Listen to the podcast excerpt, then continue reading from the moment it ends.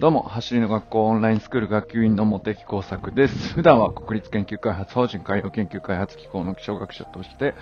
研究論文を書いたり本を書いたり学会を運営したりしている45歳のビザカリです。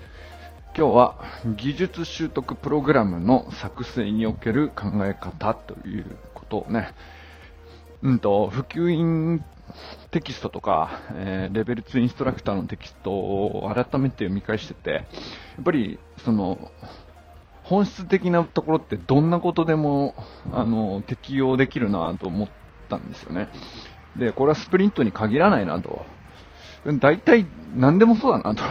こう、勉強でも学習、あの、まあ、何かしらの学習を要するものっていうか、運動でも、えー、まあ、球技だろうと、まあ、なんだ、どんなスポーツでもね、えー、そうだなと思うところがあって、で、それって基本的にこう、同じようにみんな身につけてるんだ、じゃないかなと。で、まあ多分名門とかね、そういうところっていうのは、なんていうか、どれぐらい明確に言語化されてるかどうかは別として、うんと、大体そういうところがしっかりしてるっていうことなのかなと思ったんですよね。で、まあ、走り革命理論の場合は、結構言語化がはっきりしているということが、スプリントの習得において、まあ、おそらく初めてここまでね、えー、初心者でも未経験者でも簡単に理解できるようになったっていうところが評価されてるのかなと思うんですけど、えー、まあそこから、それをね、こう、拾ってみると、意外と何にでも適用できるし、すごく役に立つんじゃないかなと思ったので、ちょっとそれをね、えー、考えてみようかなというか、まあ、言葉を よりね、普遍的に 直して、えー、みようかなと。で、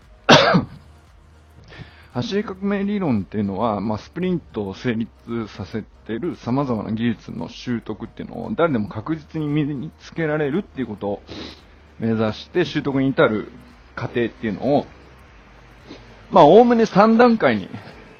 分けて構成するっていうのが、あの、きちっと守られてるんですね。で、まず何かっていうと、第一段階は、基礎の理解っていう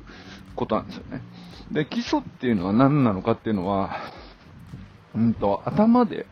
理解するっていうことと、まあ、体の動きとして理解するとか、それを両方含んでいて、まあ、で、その基礎っていうのに含まれているのが、まあ、例えば大前提としてのベースポジションという名前を付けて、この姿勢ですよというような形で示されるわけですね。で、そういうメニューって多分皆さん誰でもいくつか思い浮かぶと思うんですけど、まあ、要するに停止かまたはその場で行うような基本の姿勢だとか基礎動作を、まあ、完全に抽出してですね、安定させるっていう、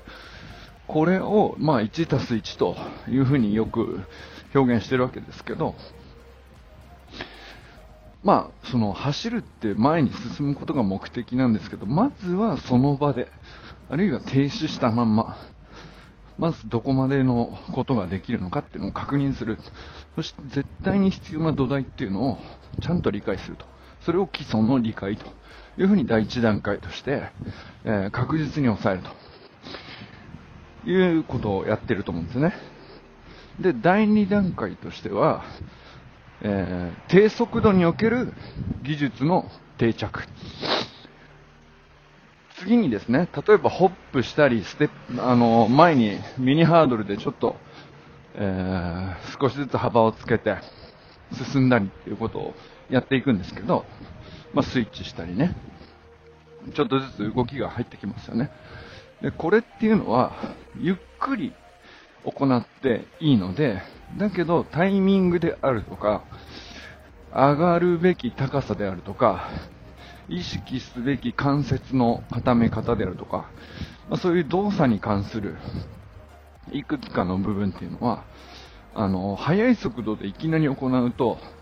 あの、誰でもできるっていうわけにいかないので、あの、必ず低速度で始めるというふうに構成されていますよね。これすごく、あの、イメージつきやすいと思うんですけど、まあ余裕のある速度で基礎動作の反復っていうのが、あの、結構長いことあると思うんですよ。基礎技術の定着を図るためですね。で、このゆっくりやって、正確にやって、技術を定着させるっていう、ここの部分のパートがめちゃくちゃ重要視されてるっていうのは、あのー、わかると思うんですよね。サイクリングにしても、ホップスイッチにしても、何でもそうなんですけど、これをどれだけ徹底的にやり込めるか。で、えー、本当にいざ走った時にね、ちゃんと結果が伴うかどうかっていうところに、えー、この第2段階が非常に大きく結びついてくるかどうかにね、関わってくるなと思います。そして第3段階として技術習得の達成というところをいよいよ目指していくと。まこの3段落ちになっていると。で、段階的にその速度を上げていくということと同時にですね、基礎技術っていうのも、まあ、いくつかあるわけですけど、腕振りと足の動きは別々にやったりとか。で、これは別々にやるんだけど、複数の技術をか、えー、組み合わせて連動させるっていうのは、要するにこの第3段階で最後に持ってくるっていうことがめちゃくちゃ重要なんですよね。で、第2段階で技術が完全にゆっくりであれば定着したっていうことですぐにね、いきなり走るのが速くなるっていう、うまあ、結果が出る人もいますけど、そうとは限らないんですよ。で、これ連動っていうのがめちゃくちゃ重要で、えー、体の連動って意外と複雑なので、まあ、腕に、腕振りがついた途端にね、バランスが崩れたり、タイミングがずれたりっていうことはよくあるんですよね。あるいはその速度をちょっと上げたことによって、えー、まあ、設置の瞬間の、まあ、体の固め方っていうかね、その、体を固めるタイミングが設置の瞬間に合ってなきゃいけないわけですけど、まあ、それがずれてしまったりとか、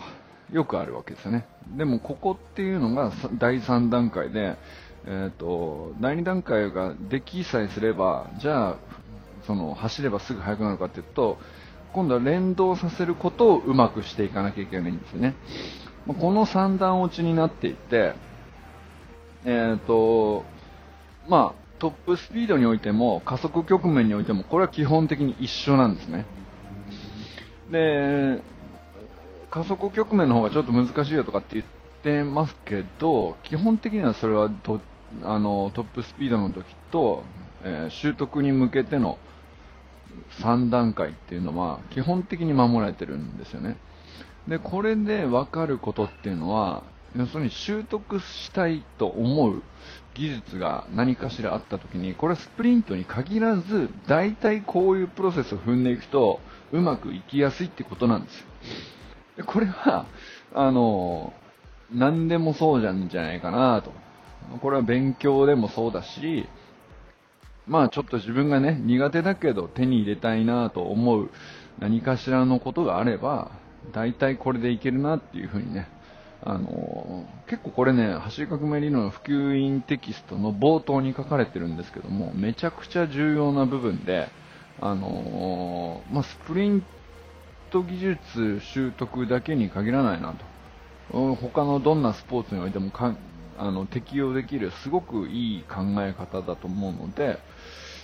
あの、普及員を受けるっていうのはやっぱりそういう意味でも価値があるんじゃないかな。そこを理解するっていうか、その根底のえー、習得とは何なのかっていうところまで掘り下げて理解できるっていうところがね、意味あるところなのかなと思ったりしました。ということで今日はね、技術習得プログラムの作成における考え方について話してみました。ということでこれからも最高のスプリントライフを楽しんでいきましょう。バモス